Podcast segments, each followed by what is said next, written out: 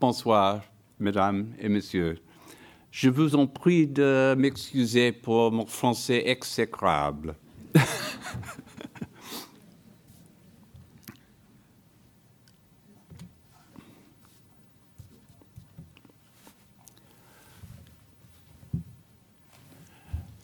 Je vous présente Turner, Joseph Mallord William Turner, peint par lui-même vers la fin du XVIIIe siècle.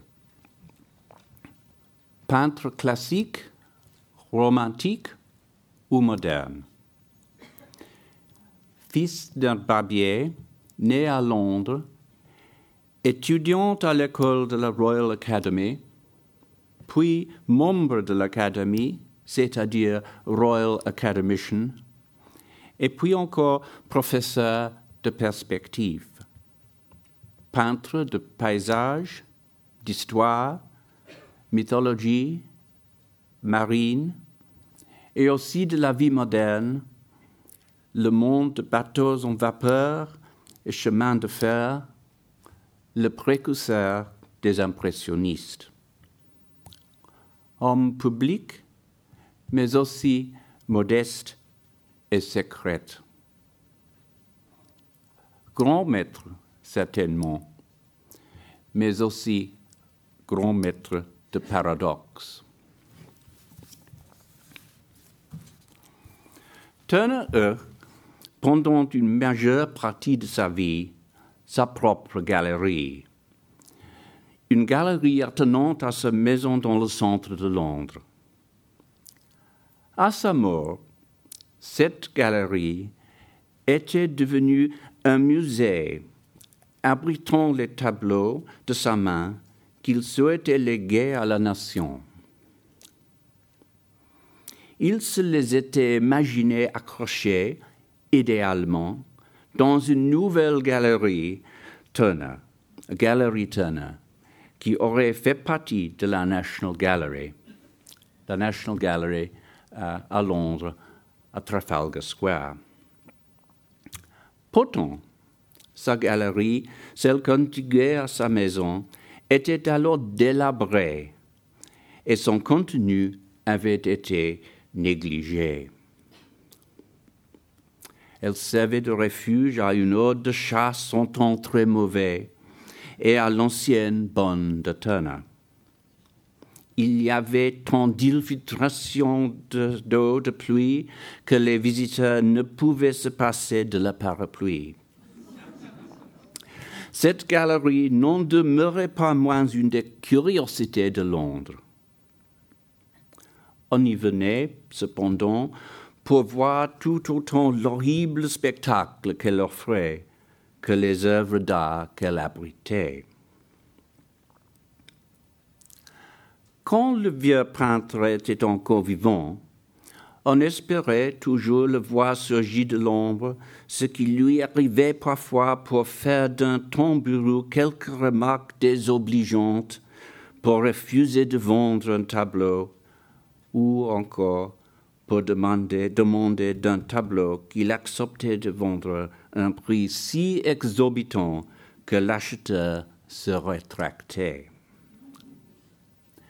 Mais ces apparitions étaient rares. Turner n'habitait plus cette maison et n'y venait pas fréquemment. Le plus souvent, la galerie faisait l'effet d'un décor de théâtre, préparé pour l'exposition solennelle de son corps, le jour de sa mort. Deux tableaux d'un ami de Turner, George Jones, montrant la galerie telle qu'elle était d'un pas peu de temps, euh, euh, avant le décès de l'artiste.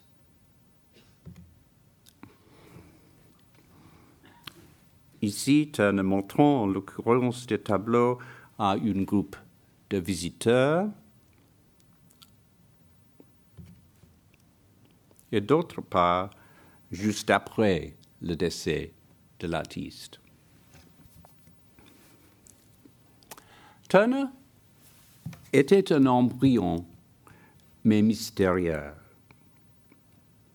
Il ne s'est jamais marié, a vécu pour son travail, n'a jamais rien écrit le concernant et a rédigé des lettres qui, en dehors de questions d'affaires, ne révèlent pas grand-chose.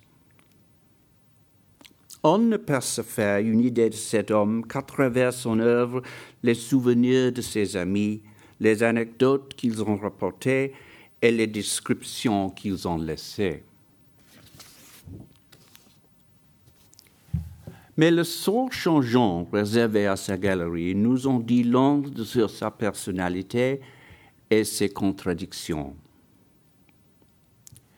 Voici un homme qui visait le summum, qui avait les plus hautes ambitions, qui voulait devenir l'une des grandes figures culturelles de son temps, et qui a pris des mesures pour que ses œuvres passent à la postérité. L'exposition présentée à Grand Palais nous montre à quel point il se mesura de son vivant au maître ancien.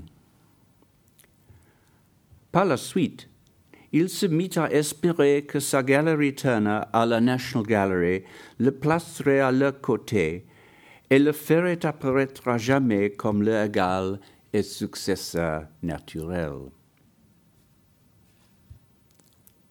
Pourquoi a-t-il donc laissé les tableaux se détériorer? L'énergie nécessaire à la réalisation de ses ambitions lui a-t-elle d'une manière ou d'une autre fait défaut? Fut-ce en raison d'un problème de santé, d'un manqué de volonté ou même de foi dans son propre génie? On ne peut savoir. On ne peut s'interroger. On sait en revanche que la galerie fut à un moment un lieu impressionnant. Son système de chauffage et d'éclairage zénital était ce qu'il y avait de plus moderne. Sur le plan architectural, elle s'inspirait de l'œuvre d'un ami de Turner, John Soane. de la galerie de tableaux créée par celui-ci à Dulwich, au sud de Londres. Une œuvre véritablement révolutionnaire. Et plus globalement, du musée que Son avait constitué à son domicile londonien au nord de la place de Lincoln's Inn Fields, un musée auquel Turner se rendait régulièrement. Turner et Son avaient à certains égards un tempérament très similaire. Tous deux étaient des hommes très ambitieux, ayant réussi par leurs propres moyens. Tous deux s'étaient enrichis par leur travail. Tous deux faisaient preuve d'une grande curiosité intellectuelle, étaient cultivés est fasciné par l'histoire de leurs arts respectifs, à savoir la peinture et l'architecture. Chacun d'eux est professeur à la Royal Academy. Turner enseignait la perspective, son l'architecture. Il partageait certains passe-temps, notamment la pêche mais ils étaient aussi très différents l'un de l'autre.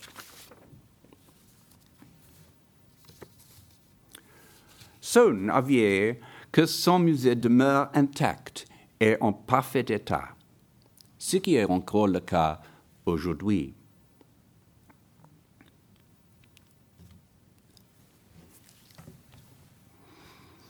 C'est euh, euh, le catalogue du musée Soane Museum, or Sir John Soane's Museum, dédié par Soane à son ami Turner, avec sentiments of regard.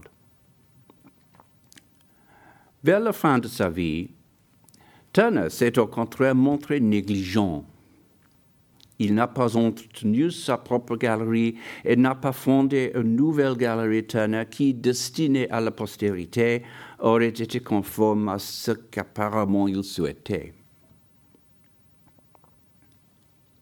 Aujourd'hui, on est contraint d'imaginer en partie ce que fut sa galerie.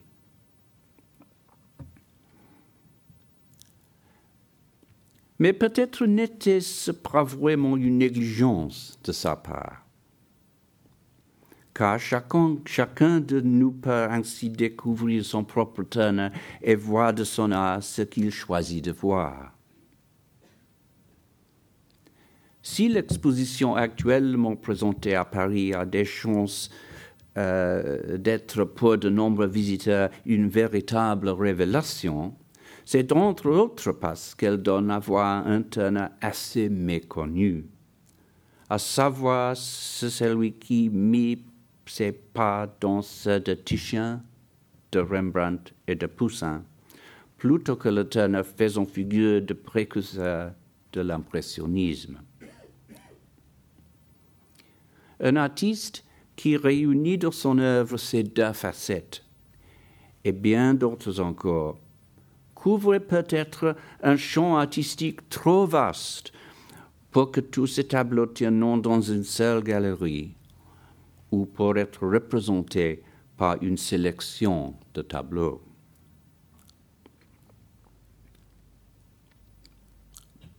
Tandis que l'art de Turner changeait, se tournant tant vers l'avenir que vers le passé, sa galerie se transformait en musée. Cela peut sembler paradoxal. En réalité, c'était une question d'évolution. La galerie peinte par George Jones avait été construite environ, environ de 1811 à 1816 et avait ouvert en 1822.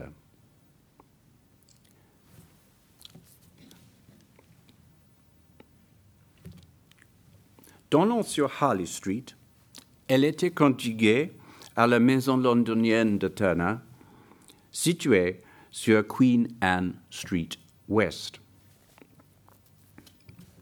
Elle y venait remplacer une galerie plus ancienne, qui avait ouvert en 1804 et dont, en l'absence de documents, on ne peut connaître l'apparence. Au début, la galerie était un espace purement commercial, où les nouvelles œuvres étaient exposées pour être vendues.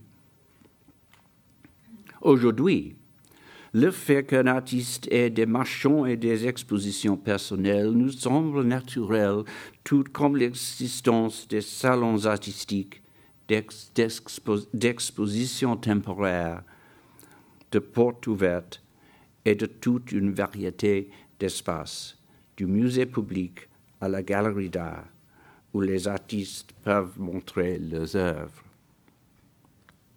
À Londres, à l'époque de Turner, il n'était véritablement possible d'exposer qu'à l'exposition annuelle de la Royal Academy, l'équivalent du salon à Paris. Une autre institution avait ouvert ses portes en 1805, la British Institution, mais elle n'était pas aussi courue par les artistes.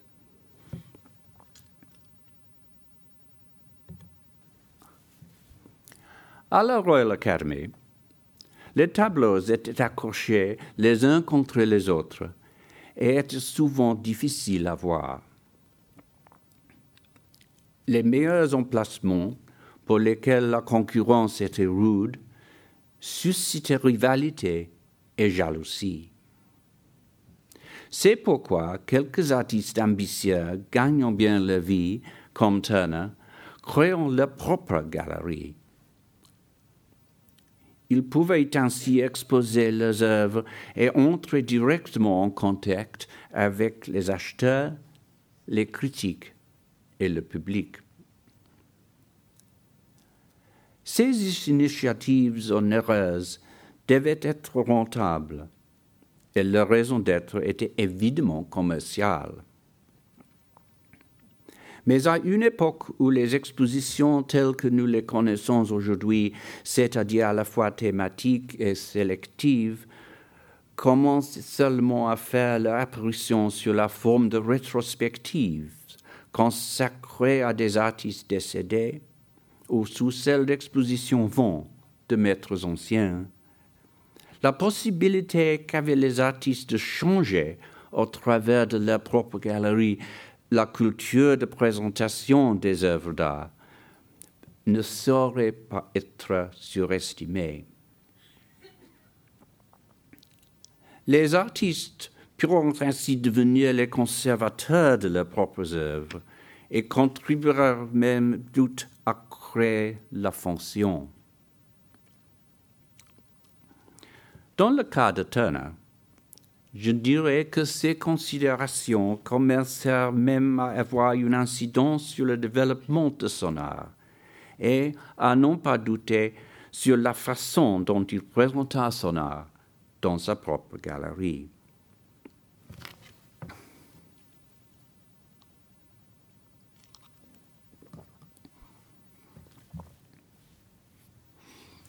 On ne sait pas grand-chose de la première galerie qui ouvrit ses portes en 1804. Elle était située à l'arrière de la maison de Turner. On était probablement toute petite, avec une longueur de moins de 30 mètres. On ne connaît ni la hauteur ni la couleur des murs. Bien qu'ils aient été par la suite d'un rouge indien, ni clair, ni foncé. On connaît quelques-unes des premières huiles et aquarelles qui furent accrochées, mais Turner ne fit imprimer une liste ou un catalogue des pièces exposées qu'en 1809, puis de nouveau en 1810. En 1809, par exemple, il exposa 16 huiles et deux aquarelles, ce qui donne une idée des dimensions de la galerie. En 1811, elle fut fermée pour reconstruction, mais ne rouvrit, comme nous l'avons vu, qu'en 1822. Comment Turner l'avait-il utilisé, jusqu'alors? Que pouvait-elle lui apporter de plus que la Royal Academy ou la British Institution? Pouvait-on la considérer comme un succès et en fonction de quels critères? Étaient-ce les résultats des vents qui importaient la constitution d'une réputation ou le profil de la galerie? Turner vendit des œuvres présentées dans sa galerie, mais même dans, euh, dans les toutes premières années, un certain nombre d'entre elles ne trouvèrent pas d'acquéreur. Et comme nous allons le voir, presque aucune ne trouva preneur à la galerie après la reconstruction de celle-ci. La galerie faisait l'objet de bonnes critiques dans la presse, mais on est en droit de se demander si les articles articles augmenter de façon significative le nombre des visiteurs en dehors de ceux qui connaissaient ou admiraient déjà l'œuvre, déjà l'œuvre de Turner. La galerie n'était ouverte au public que de façon limitée. Il fallait avoir un billet d'entrée qu'on obtenait, obtenait de Turner lui-même et les visiteurs étaient pour l'essentiel soit des aristocrates et des riches collectionneurs faisant partie de la clientèle du peintre, soit d'autres artistes. Dans les mots de Turner lui-même, dilettanti, connoisseurs and artists. En un sens, Turner prêchait dans les, dans les convertis.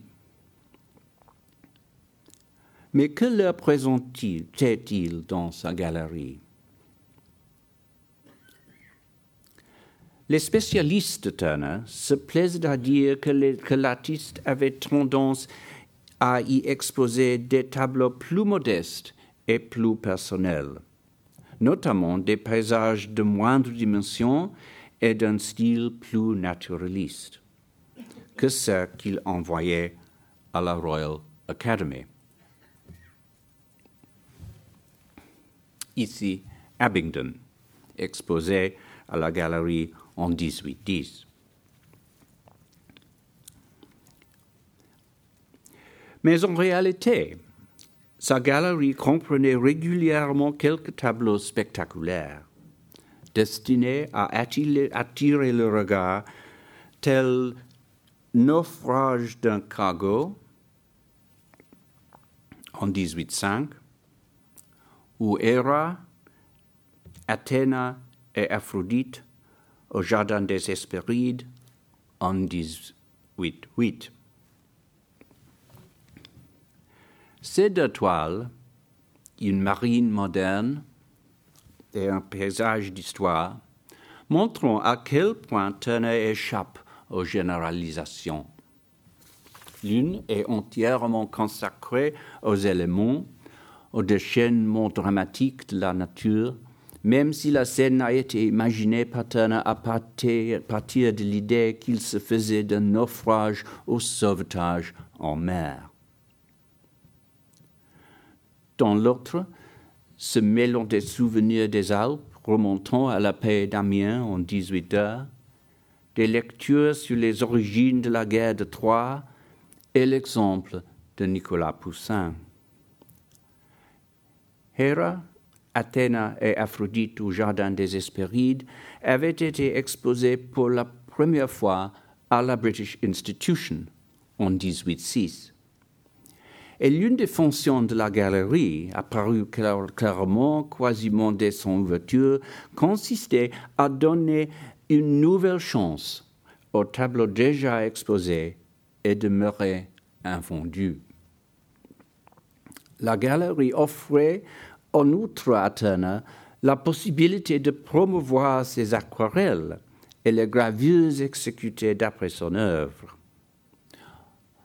En 1808, par exemple, furent être, être présentés dans sa galerie des dessins destinés à faire partie de son nouveau recueil d'illustrations consacré à différents types de paysages et intitulé Liber Studiorum, par référence au Liber Veritatis de Claude Lorrain. Ces dessins s'accompagnent probablement de quelques formes de prospectus publicitaires pour ce recueil. Dans un long article consacré aux œuvres exposées à la galerie en 1808, le critique John Lancier écrivit L'ensemble de paysages exposés est riche et varié. Après avoir visité la galerie de Turner en 1809, le portraitiste Thomas Lawrence décréta quant à lui que Turner était incontestablement le plus grand peintre paysagiste de toute l'Europe. En 1808 furent exposés huit paysages dans de nombreuses vues pastorales de la Tamise à l'ouest de Londres d'un paysage d'histoire à sujet mythologique et d'un marine. Le catalogue établi par, Turner pour l'année 1809 dénote une variété similaire.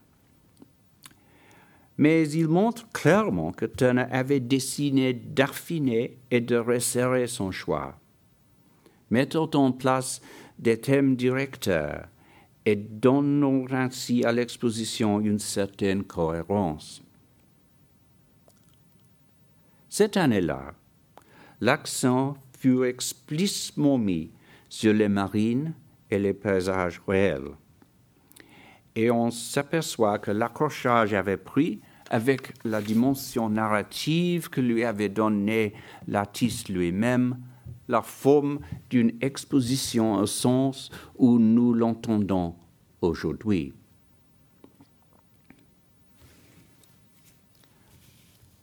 Le sujet du tableau spectaculaire exposé en 1809 n'était ni mythologique, ni historique, mais littéraire.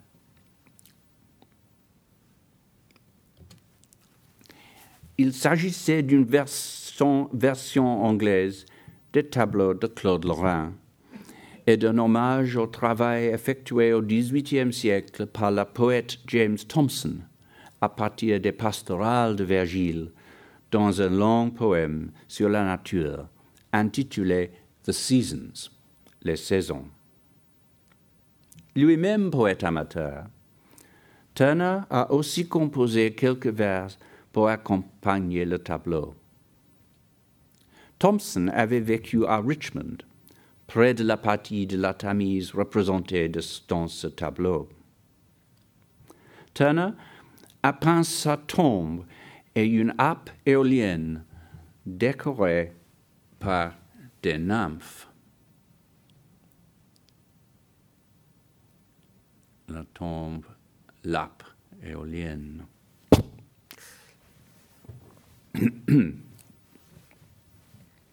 Thomson avait écrit une ode sur la happe d'éole, c'est-à-dire sur l'inspiration que la brise insouffle au poète.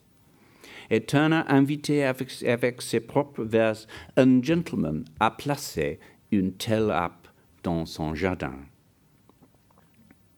Autour de sa tableau, tableau plein de grâce, Turner avait disposé des vues de la Tamise plus petites, montrant la fleuve traversant Londres avant d'aller rejoindre l'estuaire et la mer.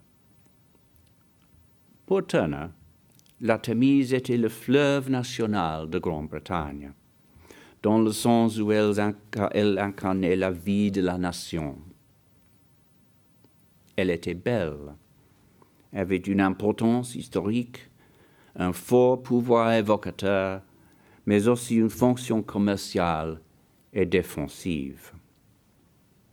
Elle était également intimement liée à la vie de Turner. À partir de 1804, il a plusieurs maisons de campagne à l'ouest de Londres, au bord du fleuve, très précisément à Isleworth, Hammersmith et Twickenham. Il faisait de la voile sur le fleuve à bord de son propre bateau, et on avait autant de chances de le trouver en train de pêcher dans la Tamise qu'en train de la peindre. Dans ses carnets de croquis, ses dessins et ses esquisses, esquisses peintes, il l'a dessinée et l'a peignée telle qu'elle était mais cela ne l'empêchait pas d'en faire, par la biais de son imagination, imagination le Tibre sur l'Antiquité, les heures du port de Carthage ou le Nil de Cléopâtre. C'est une étude euh, dans le carnet de croquis Studies for Pictures, Isleworth, étude pour tableau, Isleworth.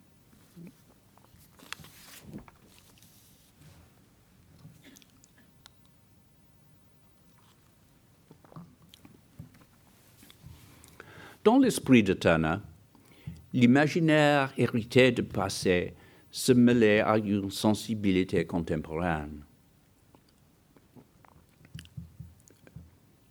Comme le montre l'exposition actuelle, l'histoire de l'art le passionnait et il s'intéressait aux peintres du passé.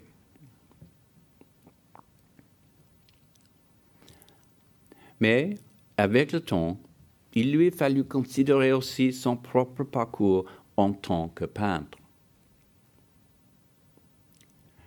Après avoir reconstruit sa galerie sur la forme dont témoignent les tableaux de George Jones, il l'utilisa certes pour présenter ses toutes dernières œuvres, mais aussi pour exposer les tableaux plus anciens qu'ils n'avaient pas été vendus. Ainsi, l'accrochage prit-il l'allure d'une rétrospective? Quelques tableaux anciens étaient stockés derrière un panneau ou une cloison à l'une des extrémités de la galerie, mais d'autres étaient accrochés. C'était une belle salle, dont les murs avaient alors pour couleur ce mystérieux rouge indien, probablement une sorte de rouge corail, semblable à celui des tissus et châles importés d'Inde, qui étaient alors à la mode. Un visiteur écrivit C'est la galerie le mieux éclairée que j'ai jamais vue, et ce, de la manière la plus simple. Un filet à c'est-à-dire un filet de pêche, était tendu d'une extrémité à l'autre de la salle, juste au-dessus des murs, et des feuilles de, feuilles de papier de soie réparties sur le filet le toit proprement dit ton comme celui d'une serre. Ainsi, la lumière éclairait de près des tableaux. D'accord, l'aménagement avait été soigné. Mais dans quel but? S'agissait-il encore d'une vitrine destinée à favoriser la vente des tableaux ou était-ce déjà un musée? Turner voulait-il vendre le contenu? Ou le conserver Gardait-il délibérément, certains tableaux pour pouvoir les mettre dans sa galerie? Et pourrait-il même en avoir peint spécialement pour celle-ci?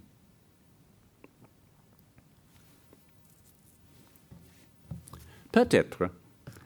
Turner a-t-il à la matière une attitude aussi ambiguë que pour l'entretien de sa galerie qu'il laissa se délabrer après l'avoir si bien conçue. Il cessa de présenter ses nouvelles œuvres dans cette galerie. Il les envoya à la Royal Academy. Il ne vendit presque aucun tableau dans la galerie.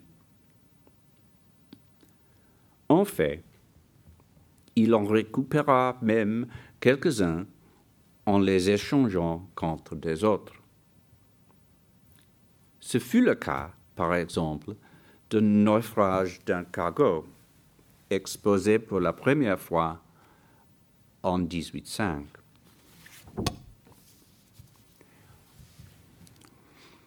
Il racheta aussi quelques autres, comme Soleil levant dans la brume, exposé pour la première fois en 1807 à la Royal Academy, puis de nouveau en 1810 à la Galerie, ou encore chez le maréchal Ferrand, également présenté à la Royal Academy en 1807.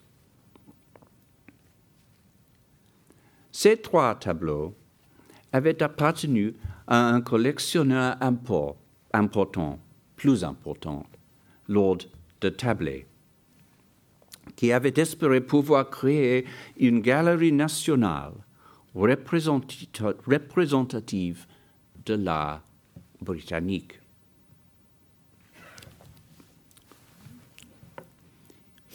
Ici le catalogue. Euh,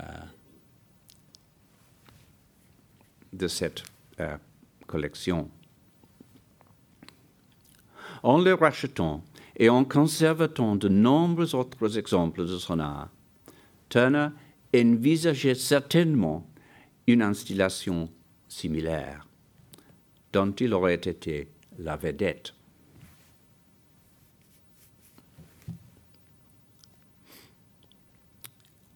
On pourrait être tenté de penser que les tableaux présentés dans la galerie de Turner n'étaient pas les meilleurs. Mais celle-ci abritait en réalité un grand nombre de ses plus belles toiles.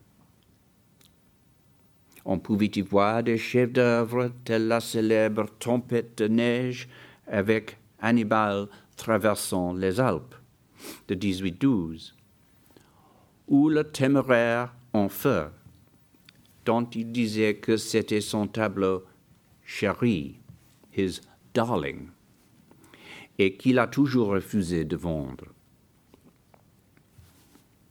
Il variait les accrochages, mais Richmond Hill, la colline de Richmond, qui fut exposée pour la première fois en 1819 à la Royal Academy, et était alors son plus grand tableau, était généralement présenté au fond de la salle, de manière à ce que les regards convergent vers celui-ci. Les tableaux composant cette galerie permettaient de voir l'évolution du style de Turner, l'éclaircissement de sa palette et les divers hommages rendus par ce peintre aux maîtres anciens? Un musée de Turner, mais aussi un musée de l'histoire de l'art. Quel en serait l'intérêt s'ils n'étaient réunis? Est-il censé avoir dit de ces tableaux?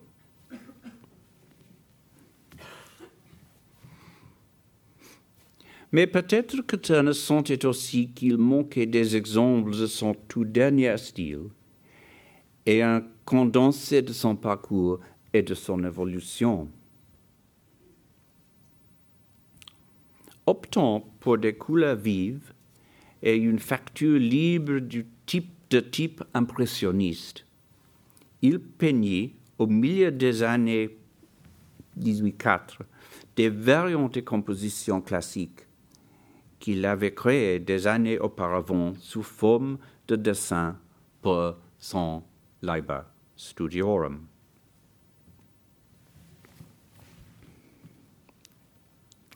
Ici encore, le paysage avec femme au tambourin, tambourine. Les compositions font écho aux peintures du Claude Lorrain, Claude Lorrain. Mais la facture semble, semble basculer dans quelque avenir de la peinture encore inexplorée comme si l'artiste avait voulu laisser quelque chose aux futures générations. Ces tableaux étaient-ils cependant à yeux des esquisses, des, esquisses ou des œuvres achevées? Ont-ils jamais été destinés à quitter l'atelier?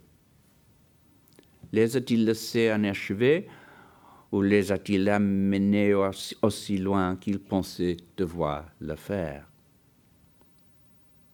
Finalement, on ne peut savoir avec certitude s'il témoigne de la part de, de ce peintre d'une extraordinaire confiance dans sa trajectoire artistique, ou s'ils sont l'expression d'un doute profondément ancré en lui. Cette question, qui se pose aussi dans le cas de la galerie, est à mon sens une question clé si on veut comprendre l'homme qu'était Turner.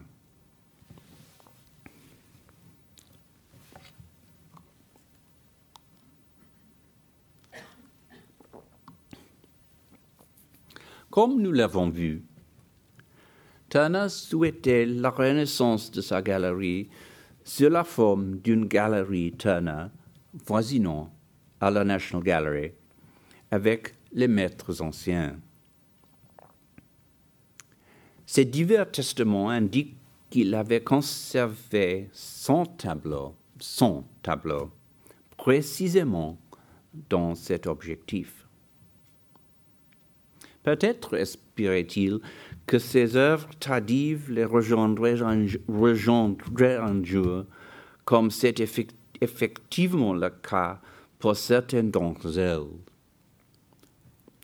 Aujourd'hui, les tableaux ayant composé la galerie de Turner font partie, comme tous ces croquis inachevés, ses dessins, ses aquarelles et ses carnets de croquis, des collections de la Tate Britain ou de la National Gallery à Londres ce qui ne correspond pas tout à fait à son souhait, mais étant fait bien mieux si l'on juge tant par la quantité que par la qualité. Turner a dû cependant douter et se demander si les œuvres de sa galerie seraient finalement jamais conservées car il prit des mesures de manière à être sûr qu'au moins une partie des œuvres qu'il laisserait serait présentée comme il le souhaitait, c'est-à-dire à côté de tableaux de Claude Lorrain à la National Gallery.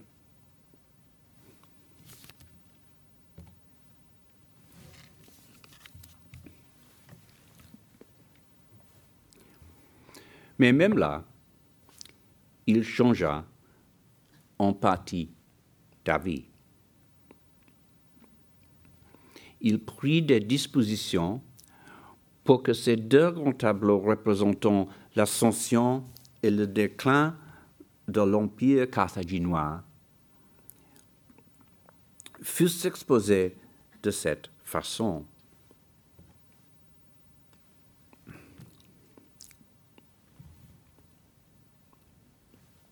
Puis, pour montrer un aspect différent de son œuvre. Il substitua Soleil levant dans la brume au déclin de l'Empire carthaginois. Ce second souhait se réalisa.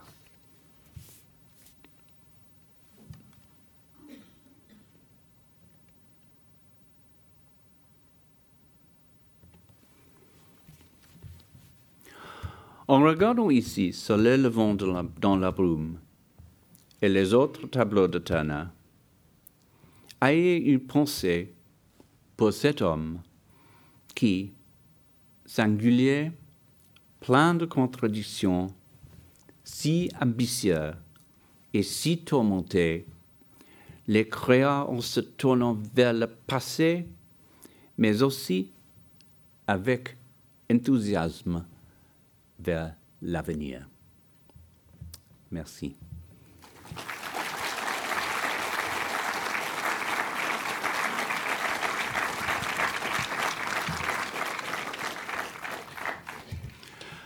Just let me say in English for a moment, if I may. I kept that fairly short because my French is so terrible. I wanted to spare you too much of it. Uh,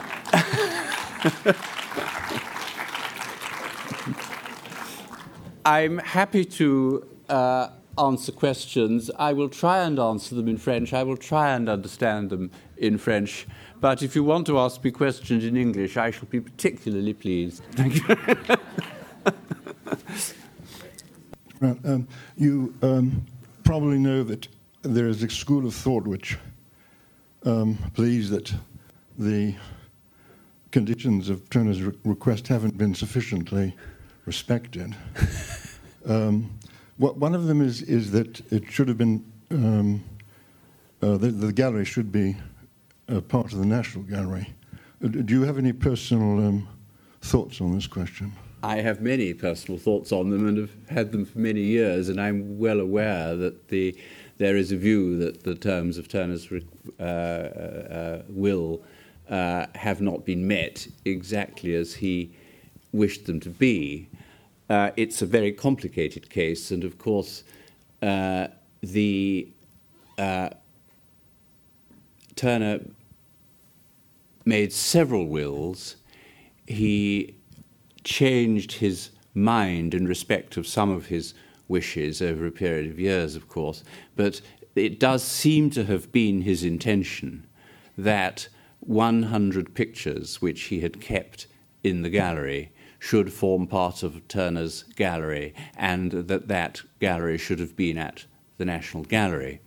of course, his own family uh, got his will uh, rejected in court in London. Uh, Turner died in 1851. Um, the Court of Chancery came to a decision about his will in 1856.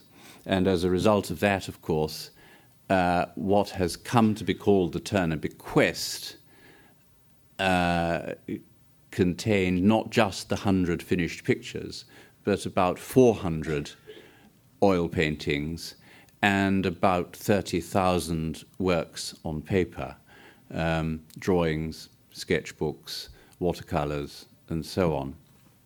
So, for the National Gallery to accommodate that entire collection, rather than to make a room for 100 oil paintings, was a rather different matter. Uh, and of course, what has happened over time is that uh, when the Tate Gallery was founded as, so to speak, the National Gallery of British Art, and split off from the National Gallery in Trafalgar Square, which contains mainly the old masters, it was no longer really possible to have such a large Turner gallery in Trafalgar Square, and it was better for Turner to be shown in relation to other British artists in the Tate Gallery. Now, of course, that meant that the uh, paintings by Turner could no longer be seen as he wished in relation to the old masters. So, the, the, sort of point that is being made by the exhibition here now in Paris cannot be understood in the same way uh, in London, which is a great shame. But of course, there is a group, a small group of Turner paintings that are always shown at the National Gallery. Uh, and the National Gallery now tends to give only two or three rooms to British art. And it's difficult to see how it could accommodate the rest of the collection. So uh, it's not a perfect situation, but I suppose my view is really that uh, one has to be pragmatic about it, and this is. Um, uh, as good an outcome as could be expected under present circumstances.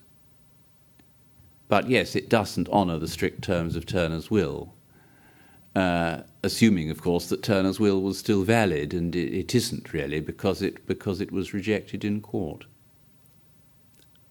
Sorry, that's rather a long answer, but it's a very complicated case. and a very political one in England, too, I may say. I couldn't possibly have answered that question in French. I'm sorry. Hello, good evening, and thank you. Could it be possible to have more precision about the ceiling, the light from the gallery? You said that there was silk paper, but was it an open, open sky or what? Well, there were windows in the roof, uh, roof lights, just as we uh, have in picture galleries now. There were there were glass um, panels uh, set in the roof, we think.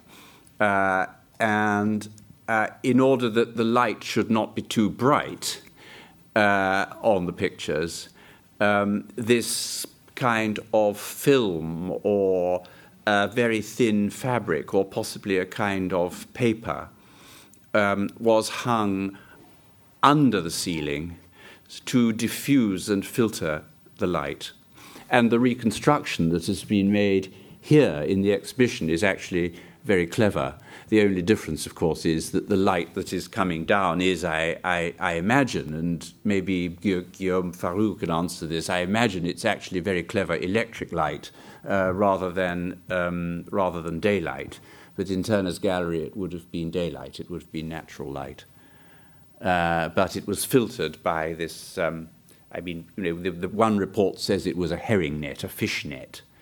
I mean, I've no idea whether that was really true or whether it was a kind of thin paper. Maybe, maybe he used both at different times. I, w- I was just wondering whether it was something specific of the Turner's Gallery. I mean, this uh, system with the with the nest, herring nest, and the, the silk paper that you mentioned.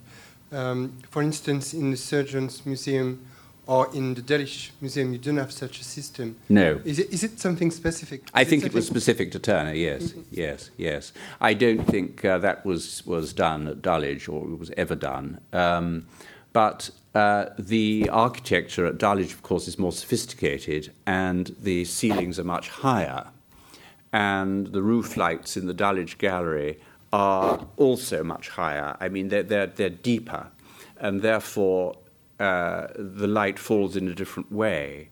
I imagine the the space between the glass and the actual ceiling in Turner's gallery was quite shallow because it was a fairly simple room.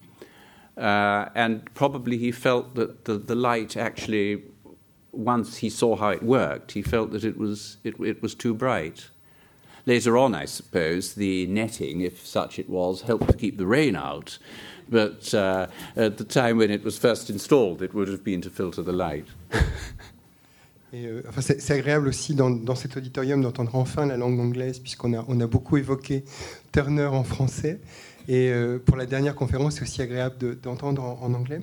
Je, voulais juste aussi mentionner euh, Didier Blin qui vient d'arriver, qui, se cache au, bout euh, de l'autre allée de, cette salle et qui est l'architecte scénographe qui a fait la très belle scénographie de, l'exposition Turner et notamment qui a, proposé cette évocation de, la galerie Turner.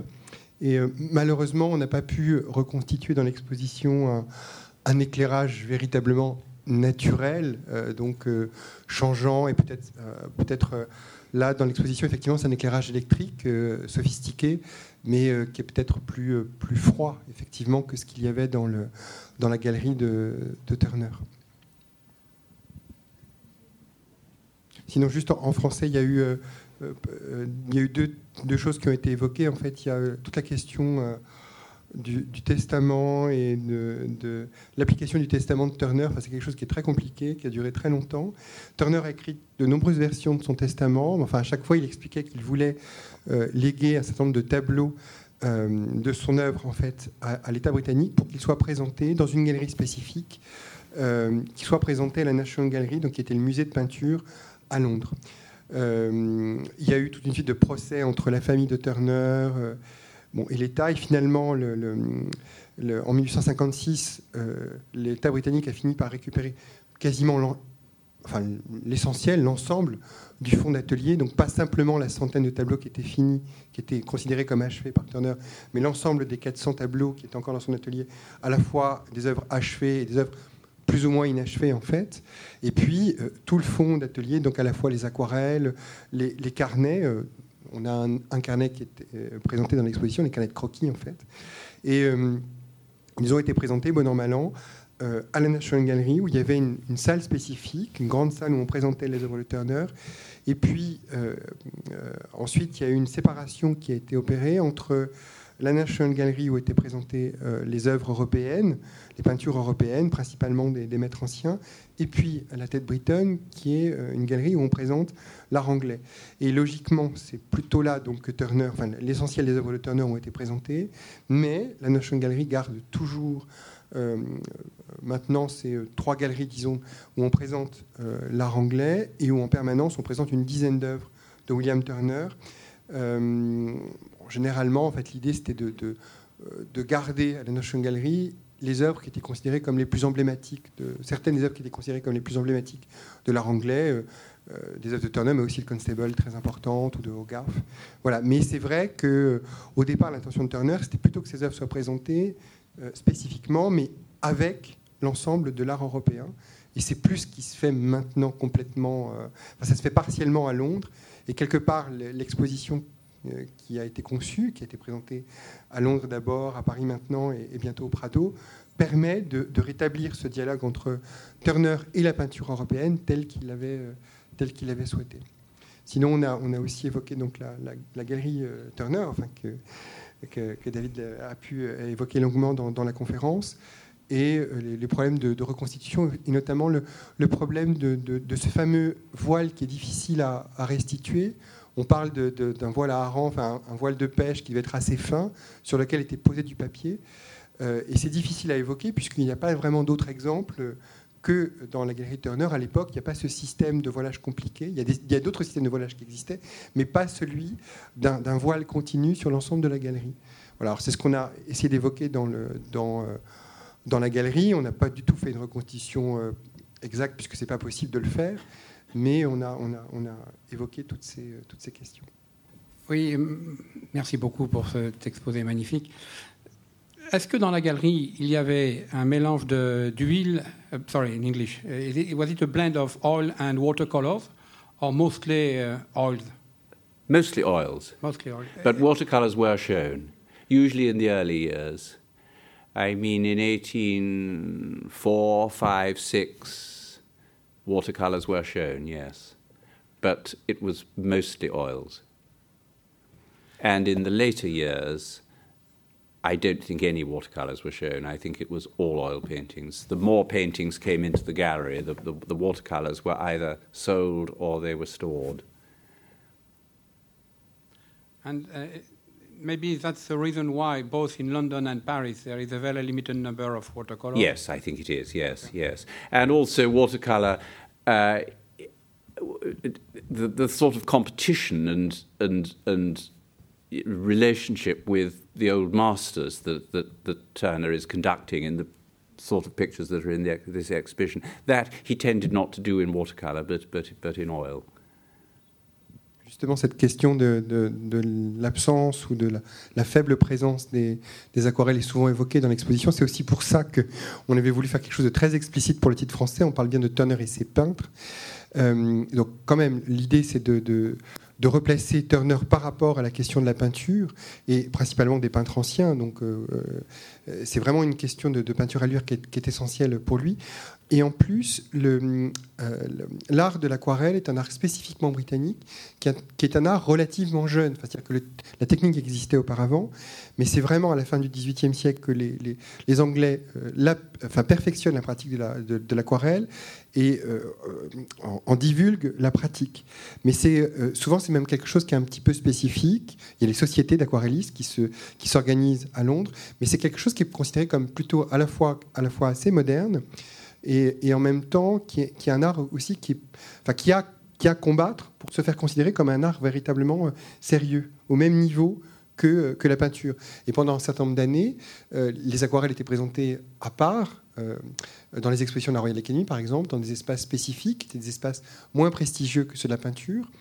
Et, quelque part, quand Turner rentre en compétition avec les maîtres, c'est véritablement sur le terrain de la peinture à l'huile que euh, la, compétition se joue pour lui, puisque c'est là véritablement, dans le domaine de la peinture à l'huile, euh, qu'il s'inscrit dans l'histoire de l'art et qu'il s'inscrit euh, en compétition avec les, peintres de la Renaissance ou les peintres du XVIIe siècle.